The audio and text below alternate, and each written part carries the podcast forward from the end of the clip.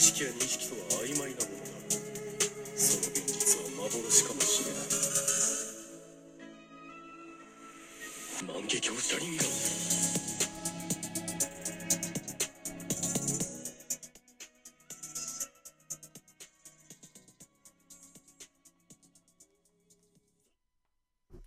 Hallo und herzlich willkommen zu einer weiteren Folge des Animecasts. So, jetzt bin ich näher am Mikro, gerade war ich ein bisschen weiter entfernt vom Mikro.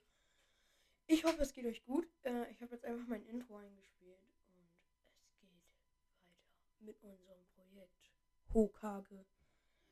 Ähm, ja, heute tatsächlich, obwohl das hauptsächlich ein Naruto-Podcast ist, gab es noch nie eine Folge über den Charakter Naruto Uzumaki. Also, es gab mal Fakten neulich jetzt zu Naruto. Hallo? Hallo? Ich glaube, ich habe den Ton nicht gut. Ja. Den Ton ein bisschen. So, jetzt. Jetzt müsste es gehen.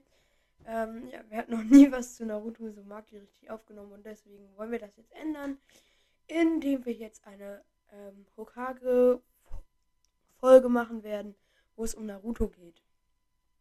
Und ja. Ähm. ah, dieses es regt so auf. Immer dieses M, es regt so auf, ne? Okay. Hm. Naruto ist der siebte Hokage von Konohagakure. Er konnte tatsächlich nicht bei seiner Einweihung als Hokage sein, weil er einfach zu spät war und deswegen musste sich Konohamaru mit einem äh, Verwandlungsjutsu in Naruto verwandeln. Und ja, also Naruto hat es gar nicht richtig mitgekriegt und Konohamaru musste das einfach für ihn machen. Äh, ziemlich, eigentlich ziemlich cool von ihm, dass er das gemacht hat. Ja. Naruto hat äh, in seinem Hokage-Amt selten Zeit für seine Kinder, Himawari und äh, Boruto. Und Boruto scheißt auch ziemlich drauf, aber Himawari ist das eben nicht egal. Also Boruto wird irgendwann macht er auch noch mal gerne was mit seinem Vater, aber am Anfang ist es ihm eigentlich komplett egal und er ist eigentlich nur sauer auf seinen alten, blöden Vater, wie er ihn nennt. Und ja, vielleicht sollte ich ein bisschen näher ans Mikro. Ich glaube, so ist die Akustik ein bisschen besser. Äh. Naruto hat verschiedene Jutsus, die er beherrscht. Er beherrscht einmal ähm, das Rasengan umgewandelt zu den Rasenschuriken und er beherrscht die Schattendoppelgänger. Das sind so seine Hauptjutsus. Ähm, ja, später verwendet er die eher selten, da er dann verschiedene Modus geht. Dann kann er in KCM gehen, danach kommt Sage, Sage Mode und am Ende lernt er noch in Boruto den Byron Mode. Also ist schon mal ziemlich krass und muss man erstmal hinbekommen, so stark in Naruto zu werden, obwohl er am Anfang eigentlich komplett schlecht war. Ja, ich glaube, es hat ziemlich viel ausgemacht. Ich glaube, Naruto wäre ohne den Anfang der Serie einfach nicht so stark geworden.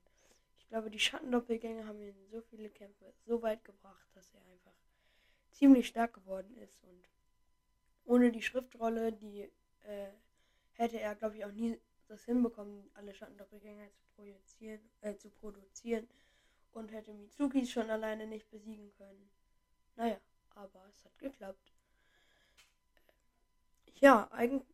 Ähm, es gibt ein Bild, wo man tatsächlich Obito, Naruto und Gai vergleicht, wenn sie ein, wenn sie ein Jutsu anwenden bei der Abschlussprüfung. Ähm, ja, finde ich jetzt. Bei Gai hätte man jetzt. Okay, Obito könnte man mit Naruto vergleichen, aber also Guy kann ja gar kein äh, kann ja gar kein Jutsu und deswegen bis auf die acht inneren Tore und ja. Äh, was man auf jeden Fall noch über Naruto wissen müsste, ist, dass er die dass er das ganze Chakra und die Macht von Kurama, dem neunschwänzigen Fuchsgeist hat. Und ja. Das ist so wie bei Gara dem, beim Zambi. Kennt ihr wahrscheinlich. Eh, Quatsch. Sanbi ist der dreischwänzige. Äh, beim äh, Schutzgeist des. Äh, Schutzgeist des gar nicht so. Und diese Bijou haben wegen ihrer Größe auch ein, eine Menge an Chakra und deswegen könnt ihr euch vorstellen, dass wenn es in einem Menschen ist, ja eine ungeheure Chakra-Macht hat. Ja, deswegen kommt es selten vor, dass Naruto der Chakra ausgeht.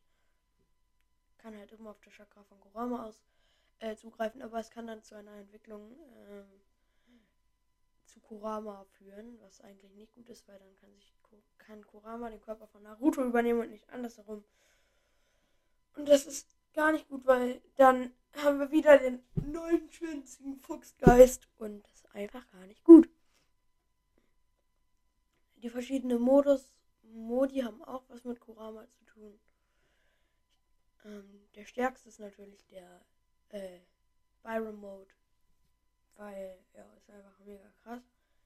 Er hat, äh, was soll ich sagen? Er hat damit, okay, er hat schon mal mit Sasuke ein, äh, ein Otsutsuki besiegt, nämlich Kaguya, aber dann ist es auch so, dass andererseits hat Naruto nochmal mit Sasuke und äh, ein anderen und Naruto Momoshiki Otsutsuki besiegt.